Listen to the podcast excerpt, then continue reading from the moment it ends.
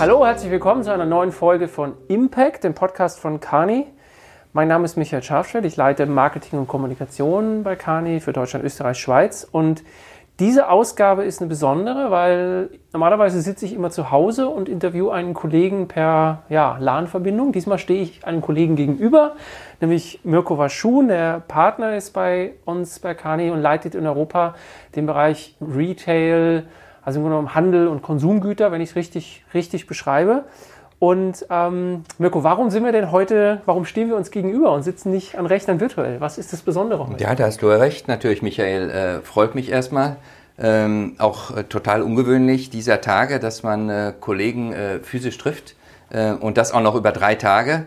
Ja, was ist der Grund? Wir sind hier in Berlin äh, im Adlon zum Wirtschaftsgipfel der Süddeutschen Zeitung mit einer Handvoll weiteren Kollegen ähm, und, äh, und tauschen uns aus, äh, gemeinsam mit den Referenten, mit den äh, wenigen anderen Teilnehmern äh, aus Wissenschaft, aus, äh, aus Wirtschaft, aus Politik, ähm, aus Gesellschaft. Ähm, insofern spannender Termin hier. Aber ich glaube, der Fokus des äh, Podcasts heute äh, liegt sehr stark auf, äh, auf einer grundlegenden Entwicklung dieser Tage im Bereich Konsumgüter und Handel. Genau. Und vielleicht noch für diejenigen, die sich wundern, ha, Moment, war der Gipfel nicht letzte Woche? Stimmt, weil wenn, diese, wenn die Folge ausgestrahlt wird, sind wir schon eine Woche weiter. Aber wir haben gesagt, eben weil wir uns mal wieder live sehen können, dass wir äh, einfach einen Podcast hier aufnehmen und auch für diese frischen Eindrücke eben in dieses Grundlegende verarbeiten wollen, was du, was du gerade schon angesprochen hast. Ähm, ja, Konsum oder das Konsumieren spielt bei diesem Gipfel auch irgendwie eine Rolle, aber es ist jetzt kein explizites Panel dazu, aber wir reden über Corona, über Wirtschaftskrise. Ähm, das Thema Klimaschutz spielt hier immer wieder in den Debatten eine, eine, Rolle. Wir haben heute Morgen die Kanzlerin gehört, die über wirtschaftliche Erholung gesprochen hat. Ähm, also letztlich geht es am Ende um die Frage, wie wir leben, wie wir arbeiten. Was, was denkst du? Du hast gerade schon von einer, von einer grundlegenden Änderung gesprochen. Was was denkst du, wo der Trend hingeht oder was gerade auch für den Bereich Konsum, was sich grundlegend ändert? Klar, natürlich, Konsum ist ein fester Bestandteil äh, des Wirtschaftens, wie auch Produktion, wie vieles andere. Ähm, insofern auch äh, natürlich ein, ein Themenfeld, äh, das extremst äh, betroffen ist von der aktuellen Entwicklung.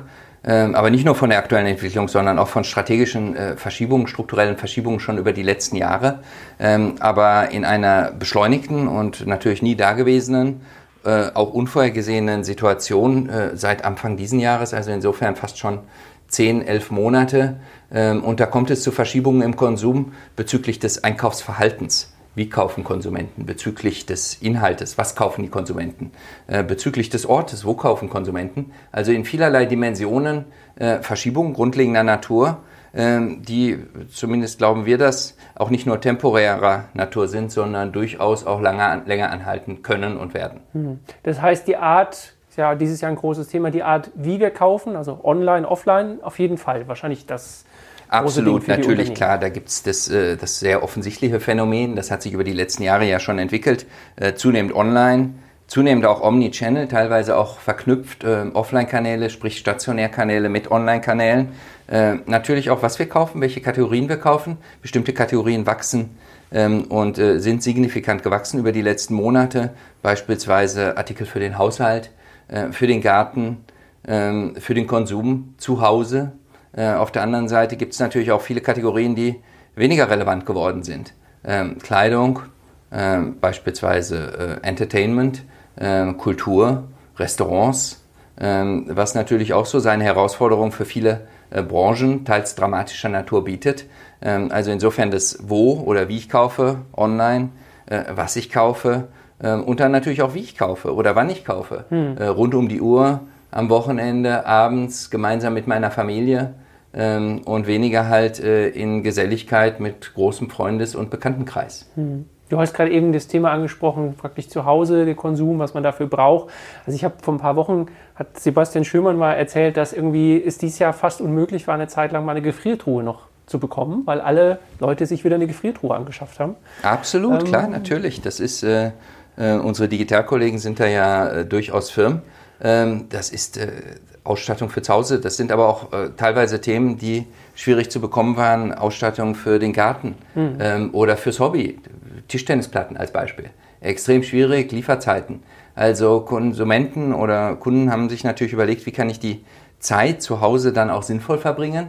Äh, wie kann ich mich auch ablenken? Äh, mir, meiner Familie was Gutes äh, tun? Ähm, und das ist auf der einen Seite natürlich Essen und Trinken, das ist natürlich auch sportliche Betätigung ähm, und ähnliches. Hm. Gibt es denn jetzt jenseits praktisch von, von Essen und zu Hause kochen, so wenn man so guckt in den in die Bereiche, kann man sagen, im Luxussegment lief es dies Jahr jetzt besser als vielleicht in anderen Bereichen oder ist es wirklich Fall zu Fall, muss man genau hinschauen? Ich glaube, eine Pauschalaussage ist dort extrem schwierig. Also ich nenne mal ein Beispiel im Bereich äh, Kosmetik, Beauty, Artikel, was lief gut? Klar, es lief gut alles, äh, wo man sich selbst irgendwas Gutes tun konnte, beispielsweise im Bereich Hautpflege. Was lief weniger gut, äh, beispielsweise im Bereich Make-up oder Color Cosmetics, äh, was man typischerweise natürlich zu Hause weniger einsetzt, sondern mehr einsetzt, wenn man ins Restaurant geht, wenn man ins Büro geht, wenn man ins Theater geht.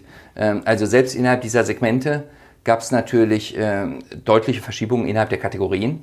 Ähm, und das Gleiche ist natürlich auch im Bereich Luxus äh, teilweise festzustellen. Ich glaube, eine Pauschalaussage dort ist extrem schwierig. Was man natürlich schon durchaus festgestellt hat, auch über die letzten Jahre schon, ist, das Thema Online ist nicht nur auf bestimmte Segmente fokussiert, sondern auch sehr hochpreisige, extrem hochpreisige Artikel laufen genauso online wie äh, Artikel für den täglichen Bedarf. Mhm. Wir haben ja zum Thema Einzelhandel aktuell die Situation, dass wir zwar einen Lockdown haben in Deutschland, aber die Geschäfte geöffnet sind. Das war im Frühjahr ganz anders. Hast du denn den Eindruck, dass alle aus dieser Frühjahrssituation was mitgenommen haben, sprich, wenn jetzt nochmal ein Lockdown käme, man besser, auf, besser ausgestattet ist oder besser dafür gerüstet ist? Also haben die Unternehmen diese Variante, dass es nochmal eine sehr schwierige Phase ohne stationären Handel geben könnte, eigentlich jetzt anders mitgedacht? Ich glaube teils, äh, wobei man einschränkend sagen muss, was innerhalb der wenigen Monate möglich war. Äh, man sieht ganz klar die, äh, die Gewinner oder zumindest die Unternehmen, die relativ glimpflich durch die Krise kommen. Die haben schon seit Jahren an den Themen gearbeitet im Bereich Digitalisierung, im Bereich Online, im Bereich Agilität, Flexibilität der Wertschöpfungsketten und Ähnlichem. Ähm, das Thema Lockdown war im Frühjahr extremst, absolut, wie du sagst. Äh, es waren ja bis auf äh, wenige systemrelevante Geschäfte, Supermärkte, Drogeriemärkte fast alle geschlossen. Ähm, Gartencenter waren, glaube ich, noch offen und Baumärkte teilweise. Ähm, aber die Herausforderung jetzt ist natürlich in einer gewissen Weise eine andere. Die ist diejenige, ich habe zwar mein Geschäft auf, äh, die Filialen sind überwiegend geöffnet, aber wie geht man damit um, dass trotzdem der Konsument äh, ungern in die Innenstädte geht, äh, besonders ungern in, in Einkaufszentren, Shopping Malls geht ähm, und mit dieser doch äh, relativ geringen Frequenz dann die Umsätze zu erzielen, die halt die Kosten decken im Bereich Miete, im Bereich Wareneinsatz, im Bereich Personal, ist dann natürlich entsprechend auch eine zusätzliche Herausforderung. Hm. Wir haben es ja auch gesehen in den letzten Wochen mit Kaufhof, Karstadt. Also da sind ja einige dann, äh, sagen wir, die, die manchmal vielleicht vorher auch schon eine gewisse Krise hatten, aber das war jetzt vielleicht dann auch ein, der entscheidende Punkt. Oder würdest du auch sagen, es gibt ein paar Fälle, über die wir in den letzten Monaten lesen konnten, wo eigentlich jetzt nicht Corona der entscheidende Punkt war, sondern eben man hat so den, den Anschluss auch ein bisschen verpasst? Ja, ich glaube, ich will jetzt ungern über einzelne Unternehmen urteilen, mhm. aber absolut richtig. Äh, klar, manche waren vorher schon äh, herausgefordert, wie ich ja bereits erwähnt hatte. Bestimmte Entwicklungen zu bestimmten Sortimenten, zu bestimmten Kanälen gab es äh, vorher schon. Die haben sich natürlich, die sind jetzt natürlich viel offensichtlicher noch zutage getreten. Äh, nichtsdestotrotz ähm, ich glaube, bis jetzt sehen wir teilweise auch erst die, so ein bisschen die Spitze des Eisbergs, mhm. Ähm, was es, wer am Ende quasi durch die Krise kommt, insbesondere im Bereich äh, Handel. Ähm, insbesondere, und da rede ich insbesondere über den Non-Food-Handel, also den Nicht-Lebensmittelhandel, ähm, insbesondere im Bereich Gastronomie, das wird sich, glaube ich, erst im Jahre äh, 2021 insbesondere herauskristallisieren. Man sieht natürlich zunehmende Leerstandsraten. Man sieht natürlich zunehmende Geschäftsaufgaben, aber de facto die Entwicklung wird wahrscheinlich eher die nächsten ein, zwei, drei Jahre uns bevorstehen. Mhm. Besondere Herausforderung jetzt ist natürlich nicht nur das Thema Frequenz, wie eben bereits genannt, sondern gerade Frequenz auch kombiniert mit Warensortimenten, die eine gewisse äh, Saisonalität haben, äh, weil wir haben jetzt äh, November und Dezember und wenn wir hier aus dem Fenster gucken, so ähm, über ähm, das äh, teils verregnete Berlin, dann äh, können wir uns natürlich ganz genau vorstellen, dass die Ware, die dort jetzt ein paar äh, Wochen liegen wird in den Filialen, äh, sich nur schlecht abverkauft. Natürlich im Frühjahr, nach dem, nach, hoffentlich nach der Corona-Phase, äh, auch nicht besser läuft, mhm. weil dann reden wir natürlich über eine andere Saison, über neue Trends ähm, und andere Themen. Also insofern die Herausforderungen bleiben, die werden äh, sich weiter zuspitzen und Unternehmen, wir sehen es ja auch bei unseren Klienten, äh, geben massivst Gas, ihre Geschäftsmodelle umzubauen. Ähm, es ist keine Zeit, bis nach der Krise zu warten. Äh, man muss jetzt arbeiten an den Themen, wie ich sie eben bereits genannt habe, Digitalisierung, Online, Wertschöpfungsketten, ähm, um halt relativ schnell äh, dort zukunftsfähig aufgestellt zu sein. Hm. Gibt es denn da von den traditionellen Playern, die jetzt nicht irgendwie als neu auf den Markt kamen, in den letzten Jahren rein online basiert sind, gibt es denn auch Fälle, wo du sagst, die haben die letzten Monate auch wirklich was, was richtig gemacht, was gut gemacht? Nee, absolut. Ich meine, äh, es gab natürlich Fälle, die haben absolut von der Krise, von der Herausforderung äh, partizipiert. Ich nenne mal Unternehmen wie HelloFresh, ähm, Unternehmen im Bereich Lieferservice, im Bereich Heimkonsum. Ähm, es gibt natürlich beispielsweise im Bereich Online-Lebensmittelhandel, der einen deutlichen Wachstumsschub auch in Deutschland erfahren hat, zwar noch von einem niedrigen Niveau, aber ähm, signifikant.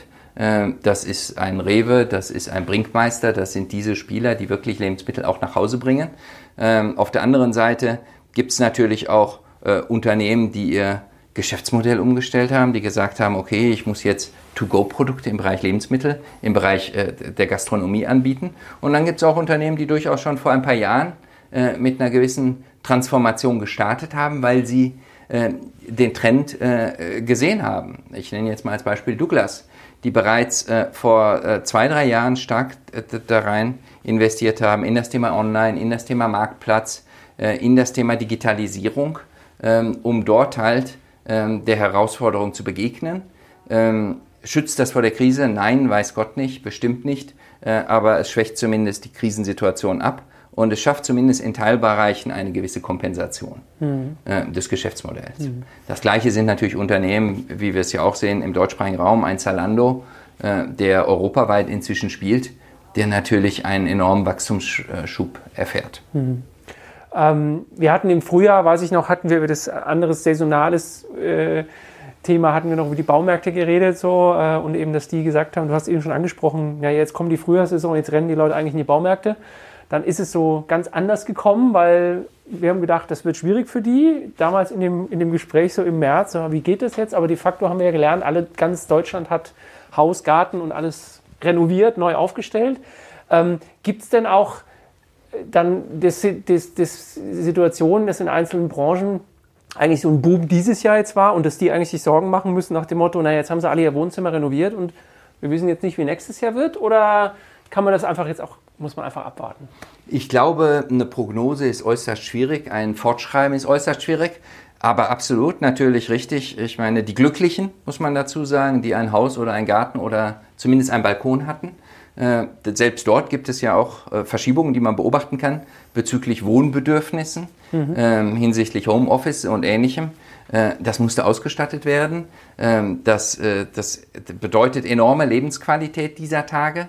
Ähm, Wird es dort eine Fortschreibung geben, beziehungsweise ähm, ist es irgendwann auch abgeschlossen? Schwierig zu sagen.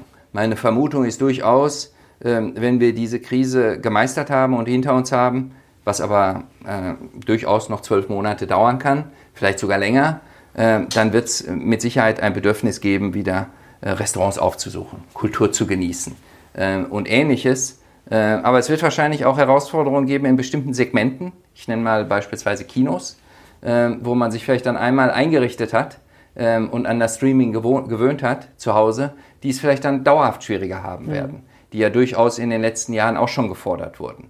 Aber meine Vermutung ist durchaus, dass es ein enormes äh, Bedürfnis gibt äh, nach sozialen Kontakten, äh, nach Erlebnissen jenseits der eigenen vier Wände ähm, und dort mit Sicherheit ähm, dann, äh, sofern es die wirtschaftlichen Situationen und wirtschaftlichen Rahmenbedingungen erlauben, der Genuss wieder in den, Vor in den Vordergrund äh, rücken hm. könnte.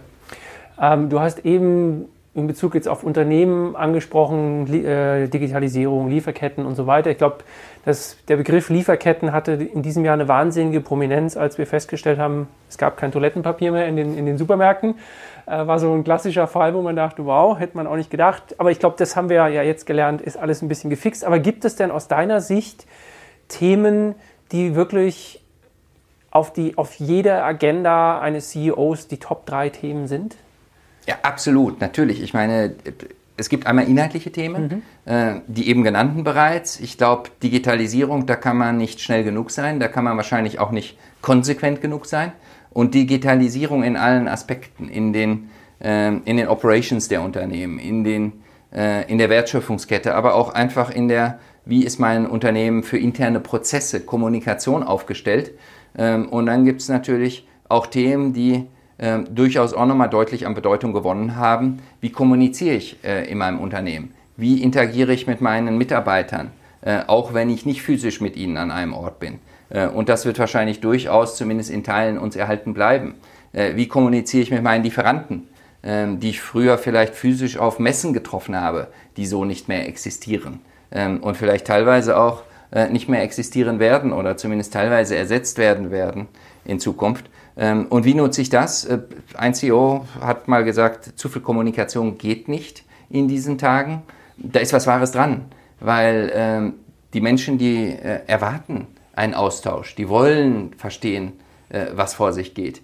Die wollen auch gehört werden, auch wenn sie zu Hause in ihrem Homeoffice sitzen. Ähm, und diese Kommunikation, wo auch ein Vorstand als, als Kommunikator agiert, äh, teilweise auch über den engen Rahmen eines des, des eigenen Geschäfts hinaus geopolitische Themen, gesellschaftliche Themen, ähm, in denen sich ja durchaus man selbst als Person, aber auch als Unternehmen bewegt. Ähm, da erwartet man zunehmend natürlich auch eine Meinung, eine Stellungnahme äh, seitens der Führungsmannschaft. Ähm, und unsere aktuelle Studie, die wir jetzt dieser Tage auch launchen, äh, gemeinsam mit Egon Zehnder zu dem Thema äh, der Vorstand der CXO als Social Influencer ähm, und nicht Influencer im negativen Sinne, sondern im positiven Sinne als Social Communicator. Ähm, das ist natürlich etwas, was einen enormen Aufschwung äh, erlebt hat ähm, und wo man sieht, dass natürlich moderne Medien äh, inzwischen ähm, absolut äh, zum Alltag gehören, äh, was vielleicht vor wenigen Wochen und Monaten noch nicht so gegeben mhm. war. Also da kann ich auch nur empfehlen, die Studie erscheint jetzt dieser Tage, gibt es dann auf unserer Website, äh, lohnt sich wirklich, wirklich reinzuschauen, weil ähm, es gibt, also ich fand es sehr schön in der Studie, dass man halt über positive Beispiele geredet hat, weil die gibt es im deutschsprachigen Raum. Man muss ja nicht mehr nur in die USA gucken oder so, sondern es gibt einige, die das in der Zwischenzeit sehr gut machen, wo man, wo man auch wirklich nochmal sehr, äh, sehr viel von lernen kann. Mirko, so zum Schluss ähm, eine Frage, wenn es jetzt ans Weihnachtsgeschäft geht. Ja, also hier wird ja jetzt unter den Linden gerade die Weihnachtsbeleuchtung aufgehängt und so. Wir haben kurz schon drüber gesprochen. Gehst du denn dieses Jahr eher online oder offline einkaufen? Die Weihnachtsgeschenke. Solange du mich nicht fragst, was ich, äh, was ich schon gekauft habe, äh, werde ich diese Frage natürlich verantworten. Ich glaube, es ist eine Mischung aus, mhm. aus Online ähm, und Offline.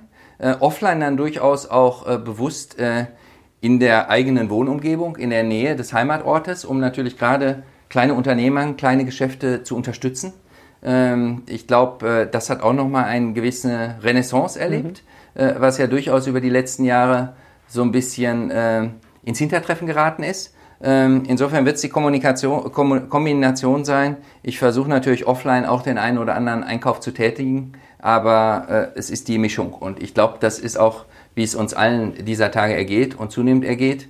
Ähm, insofern äh, wichtig ist, glaube ich, dass wir uns auf dieses Fest, auf diese Feiertage, auf die Zeit äh, zu Hause, ja, zu Hause muss ich fast schmunzeln, aber gemeinsam äh, trotzdem freuen, trotz aller Widrigkeiten äh, sie genießen und dann äh, ganz äh, positiv aufs nächste Jahr schauen, äh, das hoffentlich äh, vieles Positives äh, versprechen wird.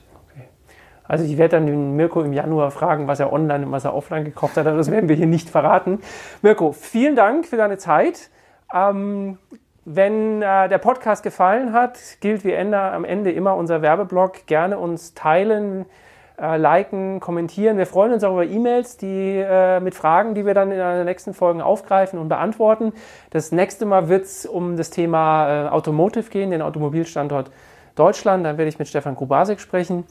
Äh, erscheint in wenigen Tagen. Und äh, ja, bis dahin und vielen Dank, Mirko. Prima, besten Dank, Michael. Auf bald.